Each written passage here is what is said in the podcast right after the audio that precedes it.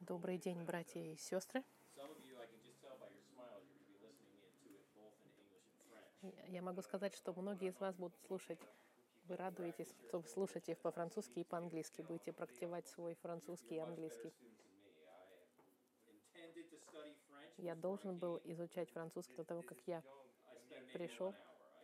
Я не смог, я полчаса провел и не смог доучиться.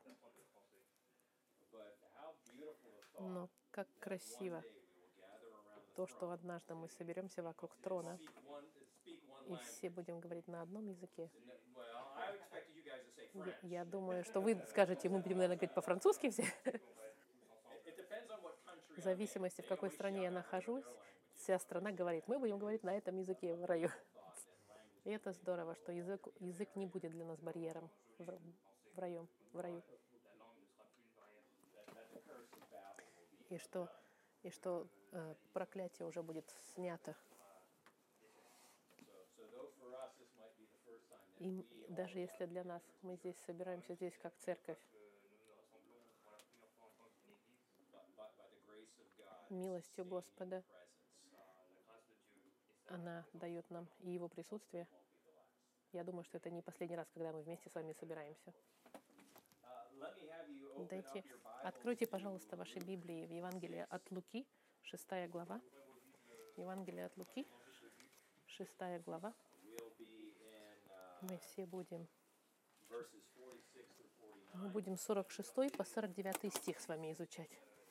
Лука 6, стих 46, И как мы открываем с вами это послание, эти стихи, дайте мне объяснить вам немножко контекст, что здесь происходит. Иисус проповедует в регионе of Где-то в, это, в районе Капернаума. Он только что избрал своих 12 апостолов. Вы сегодня как раз учили про апостолов. Эти его 12 специально благословенных и выбранных посланников, которых он лично избрал. Они должны были разнести благую весть о том, что Иисус пришел. Он избирает эти 12 на горе, и когда он спускается с горы, он подходит к этой м, к плато, и, и огромная толпа собралась. Это студенты Иисуса. Там помимо апостолов 12, там еще много других студентов. Те, которые учат то, что, изуча- что говорит Иисус. И многие из них оставили все, чтобы следовать за Иисусом. И они стоят и ждут его, когда Иисус спустится. Но вместе с ними большая толпа людей. Люди собрались из Иерусалима, из Иудеи. Многие пришли даже с, даже с Тира и Сидона. И эти люди пришли с разных стран, сторон, очень далеко. Тысячи, тысячи, тысячи, тысячи людей. они все пришли увидеть Иисуса. Это был, без сомнения, Иисус очень активно привлекал толпы. Вещи, которые он делал, были невероятные. Он изгонял демон, демонов, демонов, лечил парализованных, лечил больных, отдавал зрение не тем, которые не видели. Толпы никогда не видели ничего подобного. Но было помимо этого еще и его, его э, учеба. То, что, то, чем он учил, это не, не было сравнимо ни с чем, что они когда-либо видели. Его, его учение, оно ставило, в, оно как бы м, ставило под вопросом религиозное учение. Оно также ставило под вопрос размышления тех времен философские, светские, неверующих людей. Вещи, которые он говорили, они были противокультурные, противовес культу- культуры. И не только это было новое, он говорил с такой силой, с таким авторитетом. Никогда они такого не слышали в своей жизни. Большинство учителей, когда они учили, они цитировали философов или раввинов тех времен.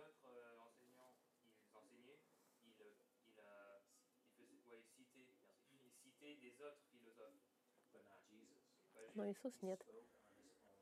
Иисус говорил со своим собственным авторитетом.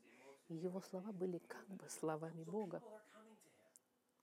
Поэтому люди приходили к Нему, они хотели видеть чудеса, они хотели быть излечимыми, они хотели услышать, чему Он их научит. Одним и другим образом. Эти люди каким-то образом, они пробивались, потому что они хотели что-то узнать, что-то увидеть. Они все были заинтересованы в Иисусе. Некоторые из них были настоящими апостолами, учениками, другими не были. Многие приходили просто для того, чтобы быть излеченными или услышать. И они не были разочарованными, надо сказать. In Luke 6, В послании от Луки сказано, что когда они приходили, все, кто пришли, были излечены, изле- излечимы. Не один или два были, излечены. А те, которые услышать хотели учение, они, конечно, услышали учение от Иисуса. Иисус ходил с одного места на другое. То, что он не хотел их держать в одном месте. И он всегда говорил, я должен проповедовать Ев- Евангелие. Это было его послание. Проповедовать благую весть Царства Небесного. And, and that's what we have in Luke 6. И это мы с вами видим в послании в 6 главе от Луки, послание Царства. Начинается с 20 стиха. Это- Это Plain. известно как, это известно как а, заповеди блаженства. Заповеди блаженства во французском переводе это Нагорная проповедь, может быть. says in Luke 6 is very similar То, что он говорит в Луке а, 6, то же самое, очень похоже на то, что он говорит в Евангелии от Матфея, 5 и 6 глава. Просто более короткий вариант. А- а Является ли это одинаковым посланием? Некоторые говорят, Иисус учил многие, многие одинаковые вещи в разных местах. И это не важно. Что важно, это само по себе послание, которое он проповедовал. Luke 6, И здесь, в шестой главе от Луки, Matthew 5 и в 7, пятой главе от Матфея, с 5 по 7 стихи, он говорит о жизни в Царстве Небесном. И когда мы подходим к концу главы, к концу шестой главы. Иисус закончил уже проповедовать и готов за- прийти к заключению. Он хороший проповедник. И мы можем с уверенностью сказать, что он, наверное, лучший проповедник из всех. Он даже лучше, чем пастор Мануэль. Он был очень хороший проповедник. Он знал, и что нет никогда, послание не заканчивается, если ты не позовешь людей к ответу. И вот что мы здесь имеем в конце послания от Луки. Иисус просит ответа после того, что он им проповедовал. Послушайте, что он говорит, 46 стих. Что вы зовете меня, Господи, Господи, и не делаете того, что я говорю? Всякий, приходящий ко мне и слушающий слова мои и исполняющих их. Скажу вам, кому, кому подобен. Он подобен человеку, строящему дом, который копал, углубился и положил основание на камни. Почему, когда случилось наводнение и вода наперла на этот дом, то не могла поколебать его, потому что он основан был на камне.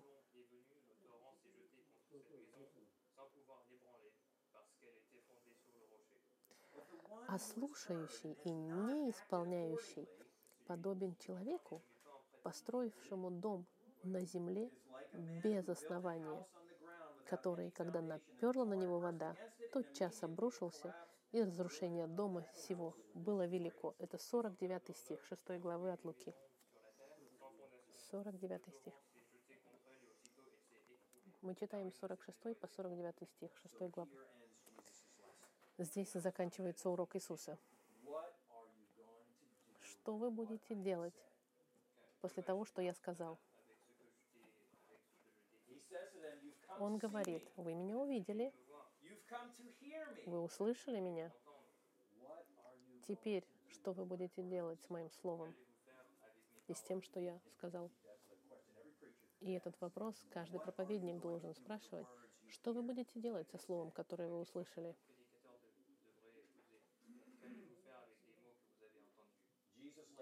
Иисус перед ними ставит этот вопрос ребром.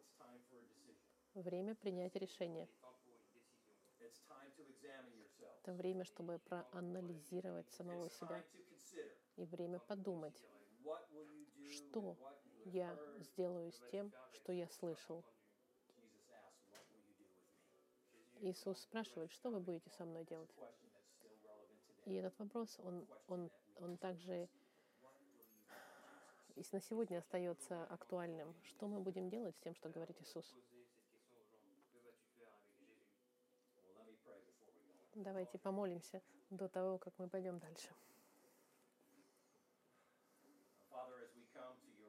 Господь, как мы подходим к Твоему Слову, мы верим, что Слово Твое, оно живое и активное.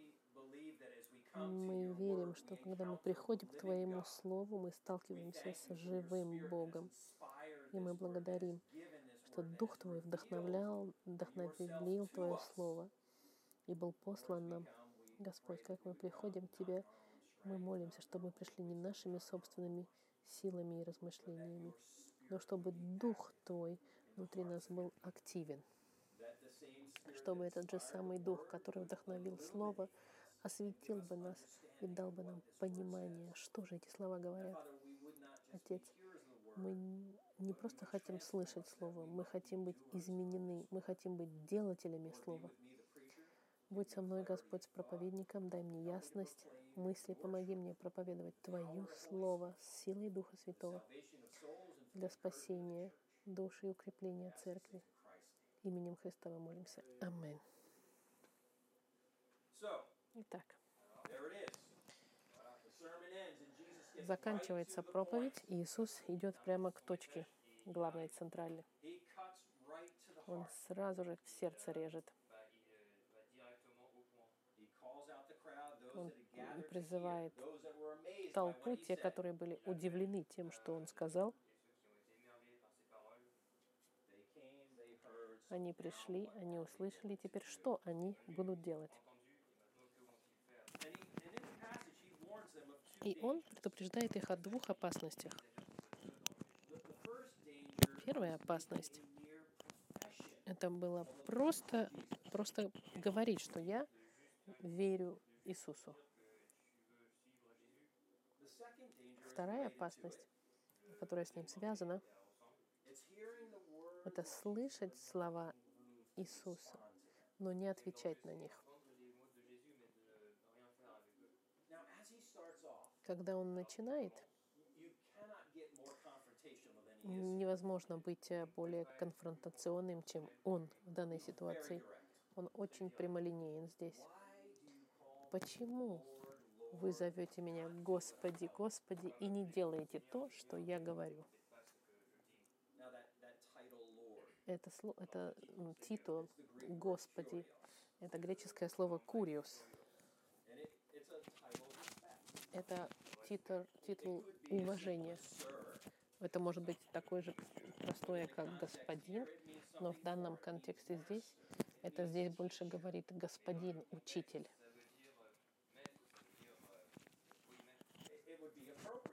Он бы подходил к апостолам, подходило бы апостолам обращаться к своему учителю как к господину. à Но обратите "Lord, внимание, что Иисус повторяет дважды «Господи, Господи». В греческом языке, когда вы повторяете что-то, вы как бы подчеркиваете это. Euh? Что же они говорят? Ты Господь, teachers, you are Господ, ты учитель учителей, ты Господ, Господ, Господ, господин, Господ. Seigneur et maître des maîtres. Tu es au-dessus de tout. That's what Ты превыше всех. Вот что они о нем говорят. А что он "That's what you're говорит? Вы меня называете saying." так, но вы не делаете то, что я вам говорю. Они удивлены Его учению, потому что они никогда ничего такого не слышали. Они удивлены над силой, над авторитетом Его Слова. Но на этом это все и заканчивается, с удивлением. На удивление. Они готовы назвать Его лучшим учителем, из которых они когда-либо слышали. Они хотят сидеть под Его учебой часами, но они не готовы за Ним следовать. Они не готовы принять Его вызов. И это нелогично. Как можно сказать, что кто-то лучший учитель и не хотеть делать то, что он, что он говорит делать? И именно здесь это и происходит. А что же конкретно Иисус призвал их сделать или отреагировать на Его учение? И это очень просто. Он. Просто просит их принять Царство Небесное. Это было его послание, когда он ходил из города в proclaimed Он провозглашал благую весть Царства Небесного. Он провозглашал, что. Царство пришло близко. Он говорил, что, что долгожданный Спаситель от Господа пришел, и что Он был этим Спасителем, что Он был Христос, которого ждали, помазанный Царь э, Бога, от Бога. И с Его приходом ответ должен был принять Христа и принять это Царство Небесное,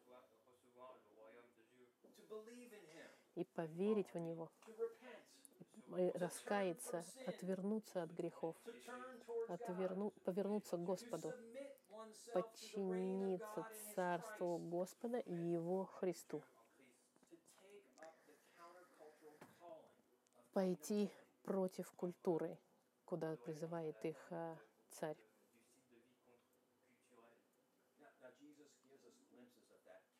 Иисус дает нам небольшой как бы взгляд на эту жизнь, которая идет против культуры.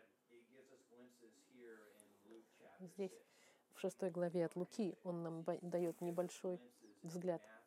И в Матфеи, 5 through 7. в пятой, э, с пятой по седьмой стих, Here in Luke 6, the в implied Луке calling. Et dans Luc On- 6, la- la- l'appel impliqué, It Он- humility. он призывает к кротости, к страданию, к быть гонимым,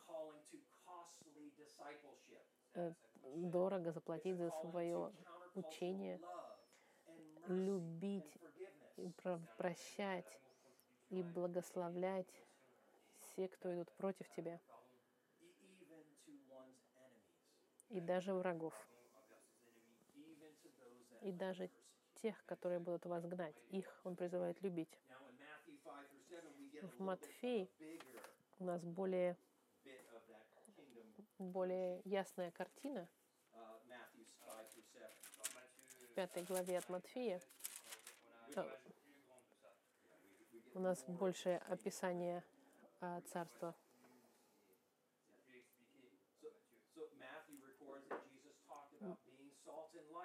Матью записал о том, что Иисус говорил, что вы должны быть светом и солью. Что вы должны быть живым свидетельством этому царю, жить под авторитетом Господа и хранить Его заповеди, и отдавать сердце полностью Господу. Jesus in Matthew 5 Иисус в Матфеи призывает к тому, чтобы люди сфокусировались только на том, чтобы жить перед Богом, ища царство сначала, а потом остальное все бы приложилось. К этому он призывает эту толпу, которая его слушает. И они очарованы, захвачены этим посланием. Им нравится послание. Они хотят еще больше об этом слышать. И они удивлены и поражены Иисусом. Но, но они не готовы принять этот призыв. И Иисус говорит им, и он идет на конфронтацию напрямую с ним. И он им говорит, нет никакого смысла вам мною восхищаться и называть меня господин. Я не нуждаюсь в вашей хвалы, что я лучший учитель. Это вам никакого, ни- нет вам никакой пользы, если вы делаете что-то в мое имя. В Евангелии от Матфея также говорится. Ничего это не имеет значения, если вы не делаете то, что я говорю, вы должны делать.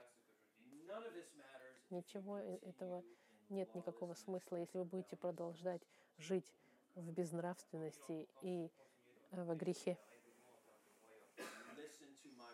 Слушайте мое слово, верьте в благую весть, раскайтесь и получите Царство Небесное. Они не готовы. Они готовы говорить об Иисусе замечательные вещи, называть его раввином и учителем, и господином. И хотят, и здорово, что они все это хотят о нем говорить. Но Иисус сказал, что этого недостаточно. Знаете ли вы кого-нибудь, кто был... Знаете людей, которые говорят, что Иисус был хороший учитель? Поговорите со своим мусульманским другом. Поговорите со своим другом-индусом. Поговорите со своим другом-атеистом. Они все скажут, что Иисус был хорошим учителем, высокоморальный учитель, что все должны любить, как Иисус сказал, что мы должны любить.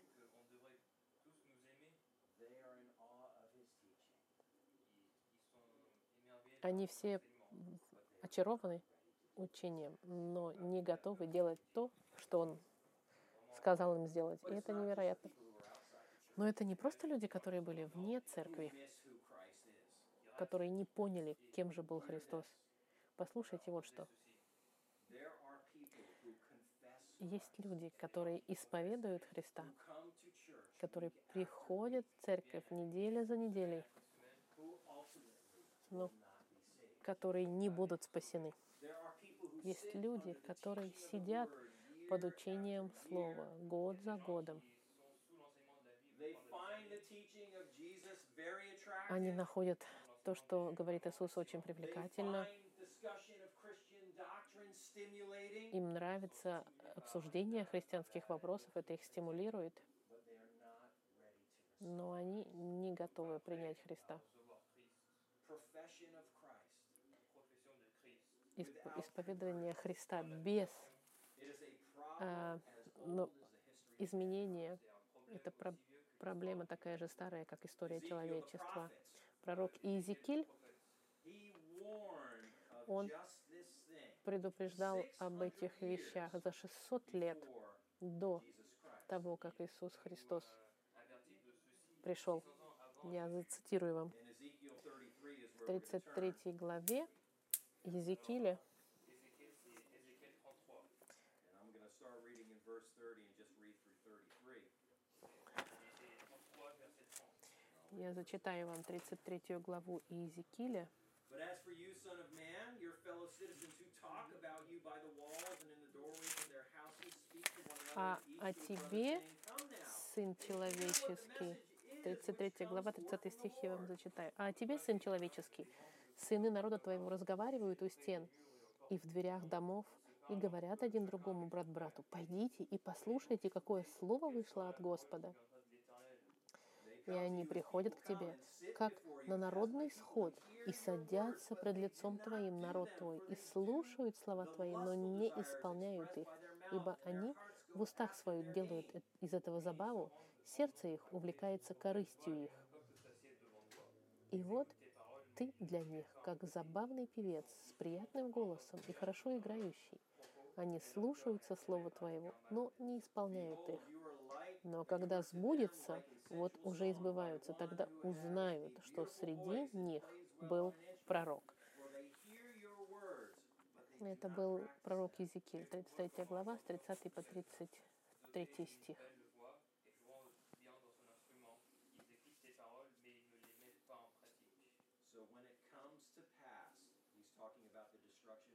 Здесь он говорит в 33 стихе, но когда сбудется это, вот уже сбывается это, он говорит об уничтожении Иерусалима. Тогда узнают, что среди них был пророк. Euh,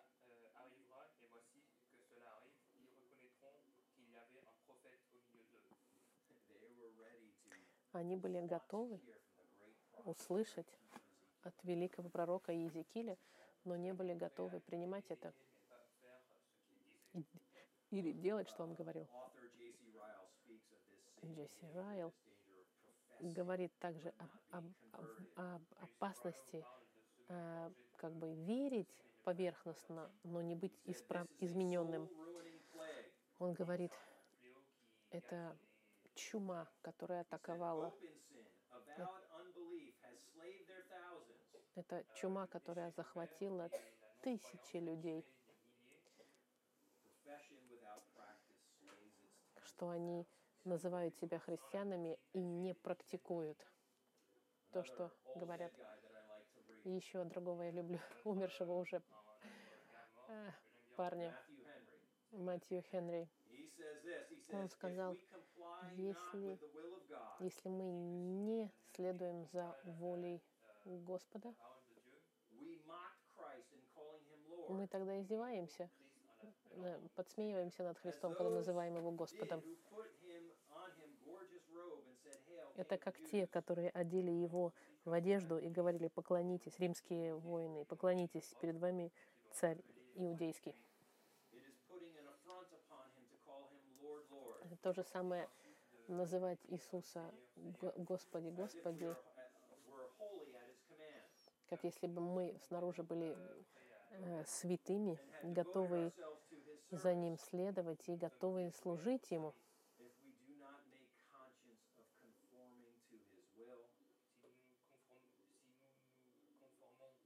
И если, э, ну, м, м, э, в общем, суть этой цитаты в том, что э, если мы называем себя, бесполезно называть его царем э, Христа Господа, если мы его так называем, а сами не следуем.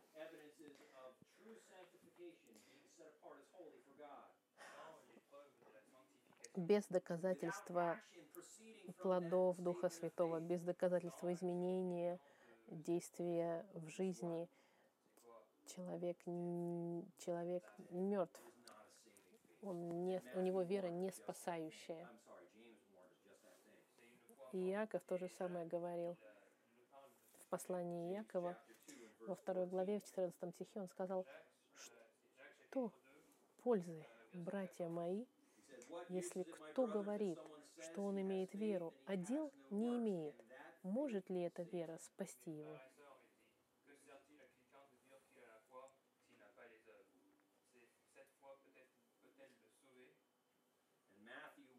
Матфей в Евангелии в 7 главе 21 стихе, он тоже предупреждает об этих ложных, лж- ложных христианах, лжеобращенных. Он говорит, Иисус говорит, не всякий, говорящий мне, Господи, Господи, войдет в Царство Небесное, но им исполняющий волю Отца Моего Небесного.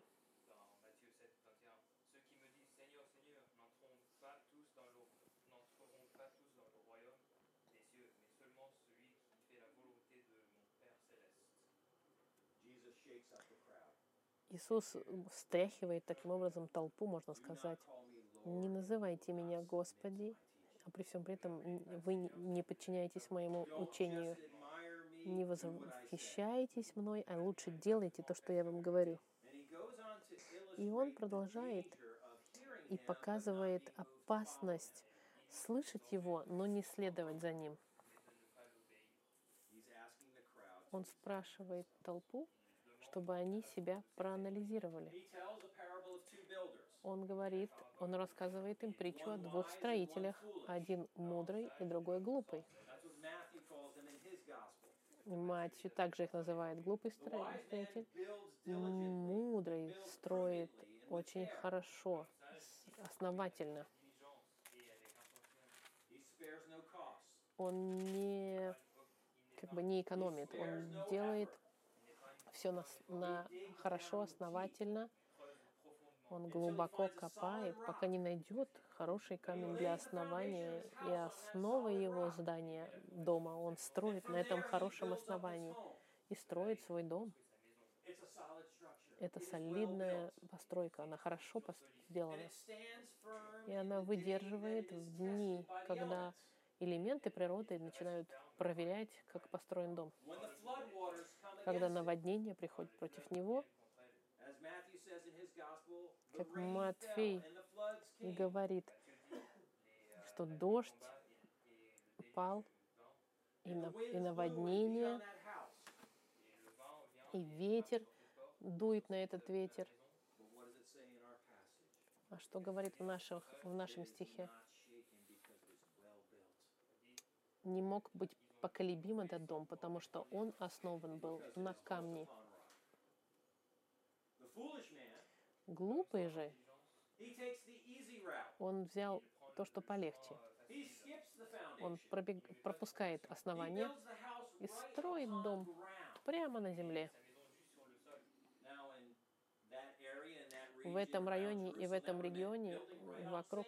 Иерусалима это бы значило строить прямо на песке.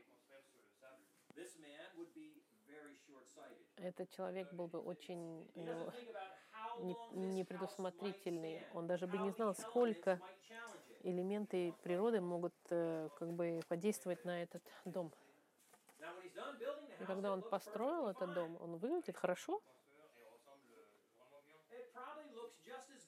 и выглядит так же, наверное, как и дом мудрого строителя. Но когда идет, когда река расходится, начинает, начинается ливень, и получается потоп, и ветер начинает дуть против этого дома. Что говорит Лука? Тот час обрушился, и разрушение дома сего было великое. Несколько заметок на, на эту тему. В Евангелии от Матфея он немножко более, э, более раскрытое дает описание этой истории. Он, наверное, объясняет лучше то, что часто происходило в этом регионе. Этот район Палестины, она была известна вот такими дождями, которые приносили Those И эти дожди, они падали на сухую землю, которые превращали высохшие а, бордюры реви, реви раз- в растекающие течения. Я живу в западной части а, Соединенных Штатов Америки, и там тоже очень сухо. И везде написаны знаки. Будьте внимательны, наводнения. Часто so dry, потому что земля такая сухая, что начинается наводнение, когда сильный ливень. Поэтому в районе Палестины, если кто-то построил свой дом рядом с такой землей, сухой,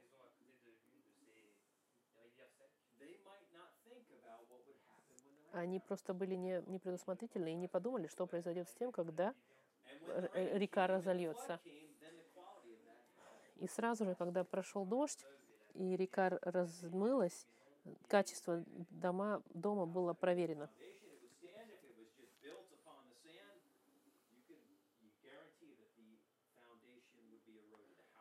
Поэтому, если основание было на песке, это гарантия того, что дом разрушится. Поэтому, когда Иисус говорит об этом наводнении, которое должно пасть на этот дом, он, конечно, говорит о дне испытания. Но что он, скорее всего, думает, это величайший шторм, день суда. В день суда, который придет как шторм, который откроет, на, на чем основании, на каком основании была построена жизнь каждого человека. И этот день откроет каждую духовную структуру, вашу и каждого человека. Устоит ли ваш дом в день суда духовный или разрушение духо- вашего духовного дома будет великое? Будет ли это как с людьми во времена Иезекииля, которые будут удивлены, что на них пало, на них пало разрушение? Иисус их честно предупреждает. То, что вы делаете со Словом Господа, то, что вы делаете со словами Иисуса, получаете ли вы и делаете то, что Он сказал, Или вы или же вы с ними ничего не делаете. Это будет ясно в день суда. Пойдете ли вы или устоите? В очередной раз повторяю, что простое слушание слов Иисуса и называние себя христианином не спасет вас. Parable Последнее наблюдение, которое можно увидеть в этой притче. Иисус предупреждает, что следовать за Ним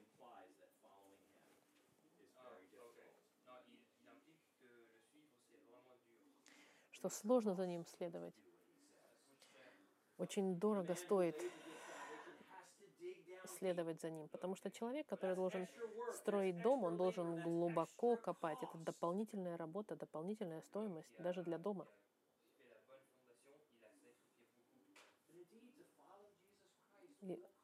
И цена следования за Иисусом будет стоить вам тоже.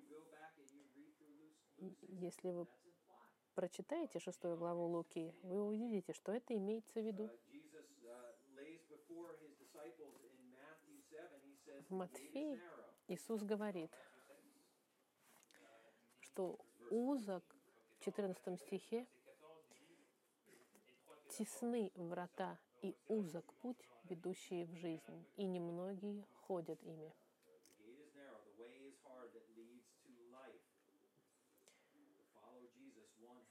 Следовать за Иисусом – это равноценно взять свой крест и нести его на себе ежедневно. Чтобы проходить через узкие ворота, вы должны оставить вещи позади. С другой стороны, effort ни- никакого, никакого усилия не требует игнорировать то, что Иисус сказал. То, что если вы проигнорируете, сейчас это вам ничего не будет стоить.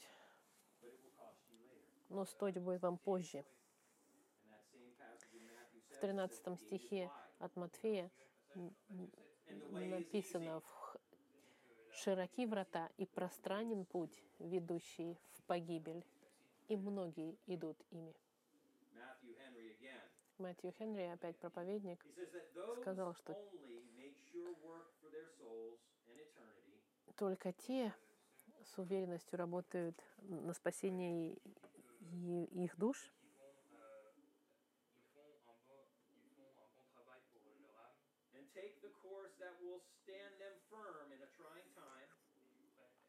и направляются по пути, который уд- удержит их на правильном пути во время их путешествия,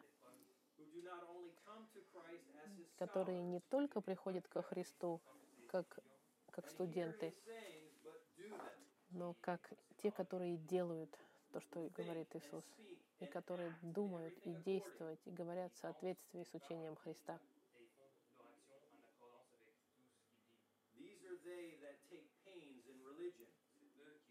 Это те, которые страдают в их вере, которые копают глубоко, Это те, the worst, к худшему,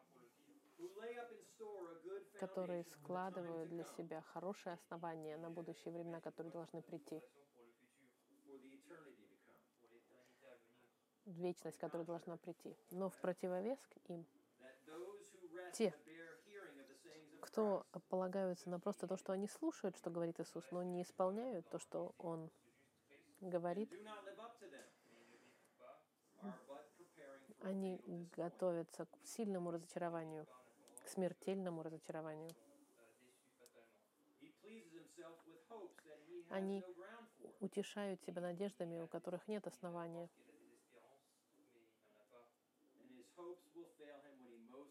и их надежды, они все разрушатся тогда, когда они на них больше всего будут надеяться. И когда они будут ожидать, что Иисус даст им корону, когда все эти потоки испытаний обрушатся на их дом, они будут, он будет разрушен. И, песок, на котором они построили свое основание, размоет все. Еще раз, вы должны понять, это предупреждение идет к тем, кто услышали, кто слышали Христа, которые даже любили то, чему учит Иисус.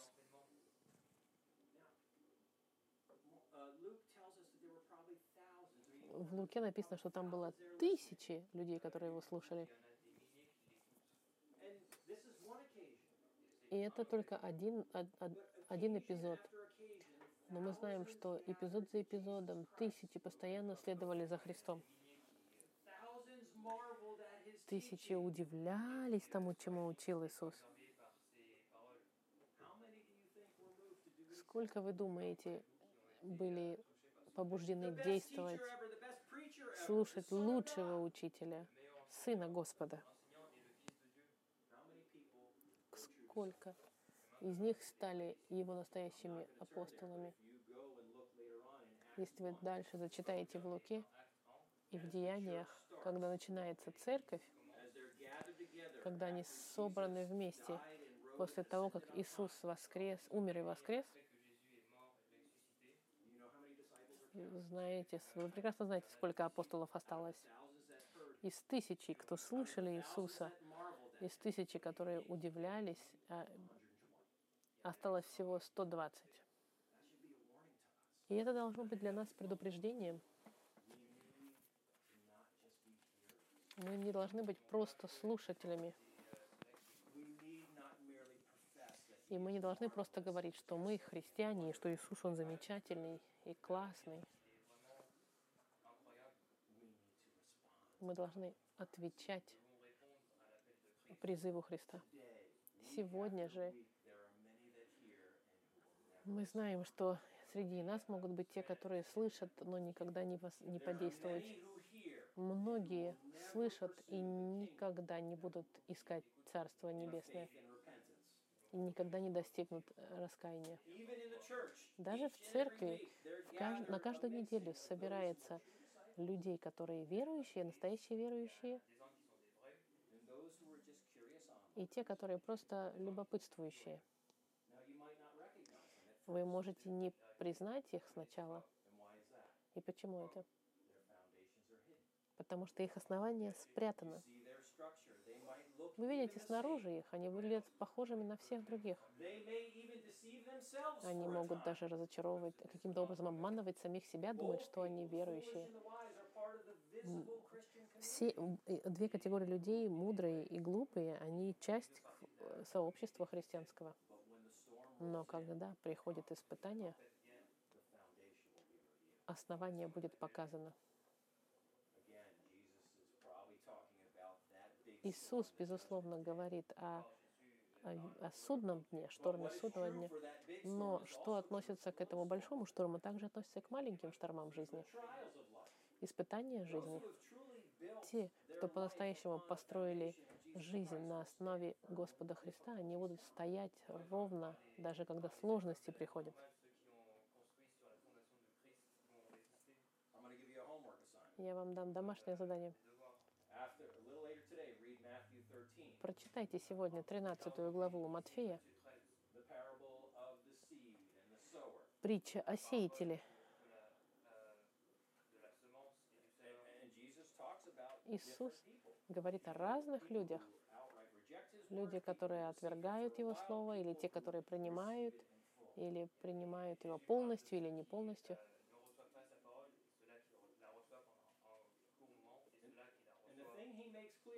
И Он очень четко в этой притче говорит, Тот, кто по-настоящему принимает Слово Господа, не высохнет и не погибнет. Когда воды на- э, испытаний будут на нем, Когда- когда гонения, болезни и испытания ударят, когда шторма жизни будут против них, те, кто по-настоящему приняли Слово, они будут стоять. Насколько же должно быть это утешительно видеть настоящих святых в день испытаний.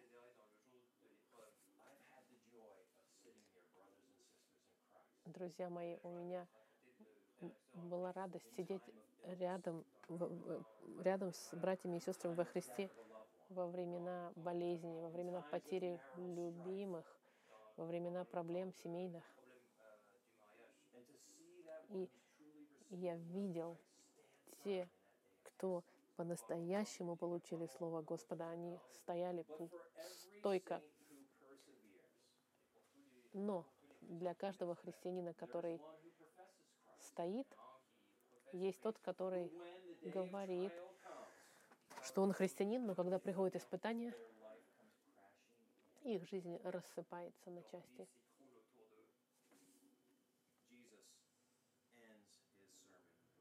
Иисус заканчивает его проповедь с очень сильным словом.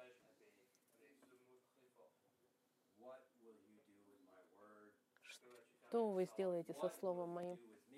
Что вы сделаете со мной?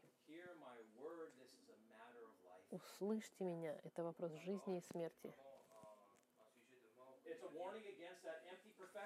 Это предупреждение против пустого названия the Это предупреждение против просто интеллектуальной любопытства, интеллектуального любопытства, интересоваться Христом.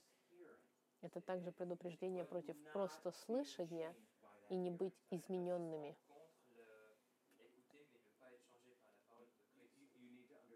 Вы должны понять, не важно, что вы ходите в церковь и слушай ваши слышат о Христе, и что вы даже согласны с тем, что учится в церкви. Что вы делаете в своей жизни со Христом? Как вы отвечаете на Его Слово? Есть только два пути, есть посе- нет посередине путя. Когда наводнение ударит, выстоите ли вы? Или вы прямой дорогой наполня- направляетесь к разочарованию? Каковым является ваше основание в жизни? Иисус. Заключает это все с тем, что Он делал в течение всего своего времени учения. Он Требует радикального подчинения эксклюзивному царствованию Господа Христа. Он требует подчинения Царству question, Поэтому вопрос, который у нас сегодня встает здесь, приняли ли вы по-настоящему? Христа и Его Царство, Христа Спасителя, Сына Господа? Верите ли вы в Него по-настоящему? Раскаялись вы в своих грехах и отвернулись ли вы от них? Подчинились ли вы Царству? Господа и Его Спасителю, когда вы идете против культуры? Приняли ли мы призыв быть святыми, как Бог свят? Приняли ли мы призыв к святой любви? Посчитали ли мы стоимость того, как, сколько это стоит следовать за Христом? Готовы ли мы заплатить за это? Многие в тот день, когда Иисус проповедовал, они были так близки к спасению, но они не были спасены. Будьте внимательны, чтобы этот призыв, который Иисус э, бросил, вы его сделали своим. Проверьте свои сердца и не обманывайте сами себе. И не ждите. Примите Христа и подчинитесь Его Слову и подчинитесь э, учению о Царстве Божьем.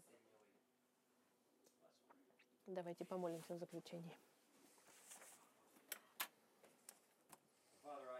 Господь, я прошу, чтобы Слово, которое мы услышали с нами, привело к нас к самоанализу, которое бы заставило нас задуматься об основаниях, на которых мы строим свою жизнь, что- чтобы мы не были просто слушателями Слова, но чтобы мы были исполнителями Слова. Принимаем ли мы Слово Его, принимаем ли мы Его призыв, избавляемся ли мы от грешных путей наших, и поворачиваемся ли мы, и подчиняемся ли мы Царю. Господь, мы знаем, чтобы сделать это, мы нуждаемся в помощи Духа Твоего. И если, Господь, здесь присутствуется хоть один здесь, который слушает, но еще не является Твоим, я молю, Господь, чтобы Ты послал свой Дух и дал им спасение, и дал им дар спасения и раскаяния, чтобы они не просто удивлялись Иисусу, но были бы готовы делать то, что Он говорит, и приняли Его как Спасителя. Аминь.